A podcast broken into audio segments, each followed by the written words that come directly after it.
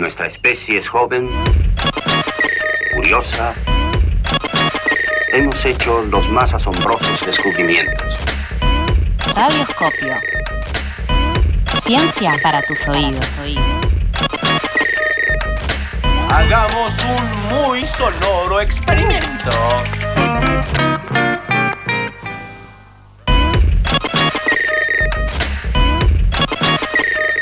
Bueno, ahora sí. Un poquito de ciencia, un poquito de aprendizaje. Venimos con un programa muy científico. Sí, me encanta. Me encanta. Acá lo tenemos a Rolo de Radioscopio. ¿Cómo estás, Rolo?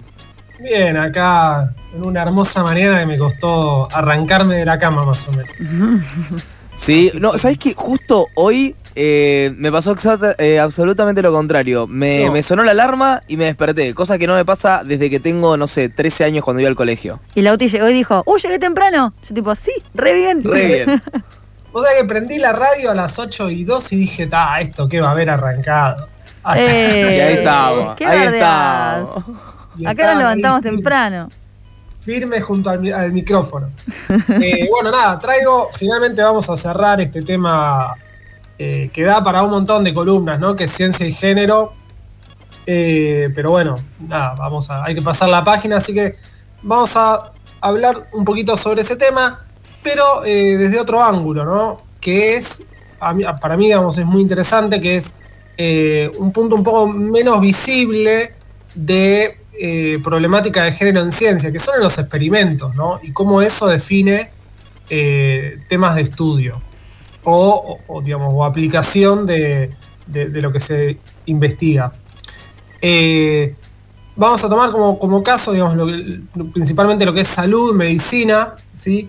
donde básicamente las mujeres han sido excluidas de, de la ciencia, de la producción de conocimiento, ¿no? O sea, históricamente. Y, y esa exclusión tiene un efecto, tiene un resultado que es que enfermedades que son particulares de las mujeres o condiciones que son particulares de, de las feminidades y, o que se presentan de manera distinta, ¿sí? generalmente están o mal diagnosticadas o subdiagnosticadas o directamente no se sabe nada. no se investigan Claro. y por lo tanto no se sabe. Eh, eso viene, digamos, de históricamente, si bien hace todavía más tiempo no era necesariamente así, pero históricamente viene de que a la mujer, y estoy hablando históricamente en la antigua Grecia, ¿no? Se la consideraba una versión eh, inferior del hombre, Claro. eh, inferior a nivel fisiológico, ¿no? Eh, y eso No hay que irse tan lejos igual para encontrar a alguien que lo diga. Sí, ¿no? Y eso, digamos, marca todo lo que es la ciencia posterior, de hecho, o sea, para Aristóteles la mujer era un hombre mutilado y esa idea permea a lo largo por muchísimo tiempo en toda la ciencia.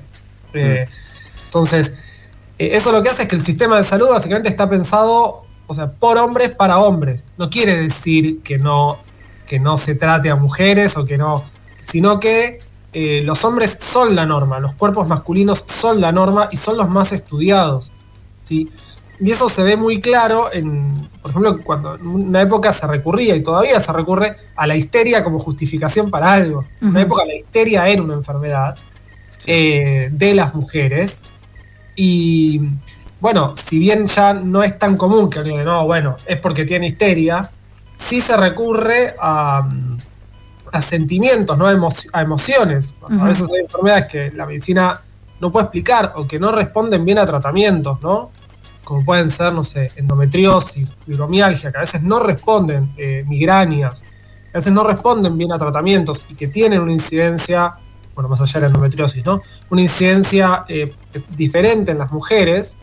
Bueno, la justificación es que es algo emocional, que es algo que, que las mujeres tienen que poder controlar con, con su mente, aunque les pase en el cuerpo, y que bueno, que es algo que les pasa a ellas y que tienen de alguna manera la responsabilidad de sentirse mejor. Em, entonces eso es, un punto de vista, eh, pero no es solamente que eh, la- las personas que hacen ciencia, que producen conocimiento, son principalmente hombres. Para mí esto es uno de los puntos más interesantes, que es que eh, los, los sujetos, y vamos a decir sujetos como personas no humanas, pero los sujetos de estudio son varones. y los animales sobre los que se hacen los ensayos son varones. Las células sobre las que se hacen los ensayos son células de líneas masculinas. En general, por supuesto que no quiere decir que no haya excepciones. Por eso, y acá vamos a ver al misterio más o menos a la mitad de la columna, Pinky y Cerebro son dos ratones machos. Mm. ¿sí? Para, el, para el que no entienda el chiste, van, miren las historias de pasadas por alto, por favor, en este instante. Aguante Pinky Eh. Cerebro. Pero Pinky Cerebro son dos ratones machos, básicamente porque la mayoría de los estudios eh, se hacen ratones machos. ¿Y por qué les parece que puede ser? No, yo, o sea, jamás pensé que se fijaban en si era macho o hembra el ratón del estudio. Nunca se me cruzó por la cabeza. Me gusta que por una vez Lauti no me venga con la respuesta. No, es que no, no, no me la esperaba, no me la esperaba. Y Claro. tampoco me esperaba que, o sea, los medicamentos y todo también se prueba en hombres. sí, o sea, sí, y, básicamente casi solo se prueba en hombres. No quiere decir que solo sea así, Qué pero loco. Tiene un motivo. Mika, ¿se te ocurre por qué? Así yo voy a tirarles preguntas. ¿Por qué todos se testean varones? Y no sé, porque es el, el modelo que se usó Claro. siempre como, como el cuerpo hegemónico. Ah, porque somos más fuertes, supuestamente.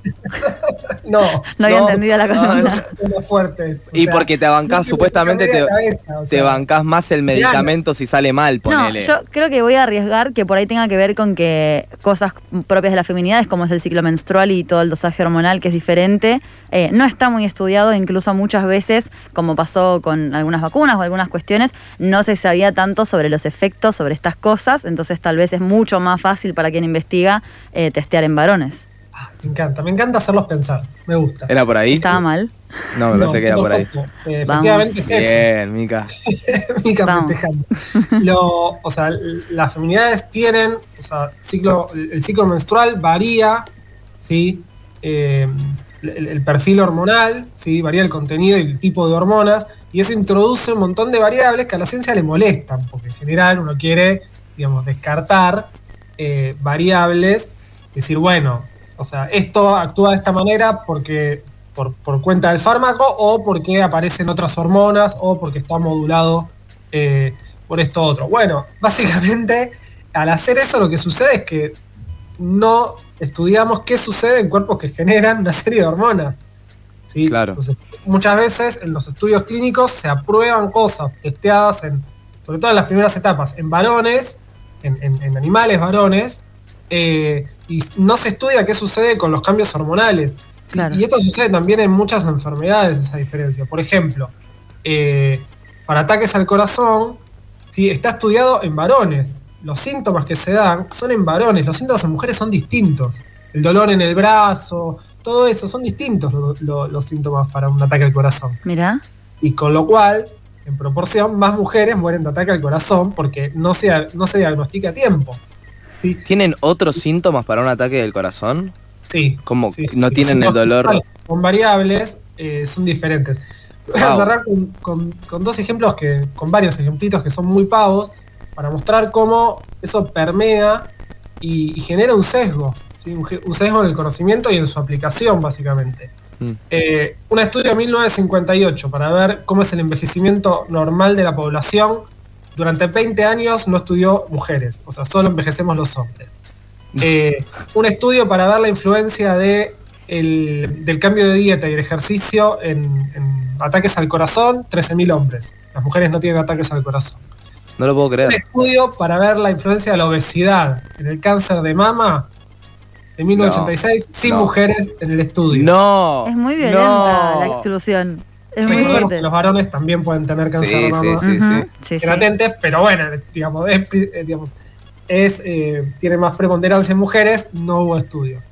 Eh, así que bueno, con esto vamos a cerrar, eh, solo para, así como punta para mostrar que digamos, el, antro- el androcentrismo en ciencia muestra y hacha, hay mucho para trabajar. Cerramos el tema género y ciencia, pero les queda la inquietud a los radio participantes. Muchísimas gracias, Rolo. Estoy anonadado, no lo puedo creer. que El de cáncer de mama me mató. Eh, Ese, ese, ese me dejó como... Eh, muchísimas gracias por, por la columna, siempre aprendemos un montón. Te mando un beso grande. A ustedes, chiques.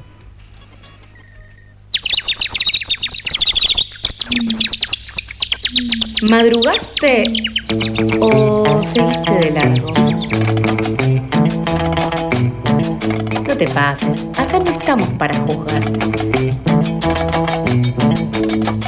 Pasadas por alto, tu cuota diaria de empatía.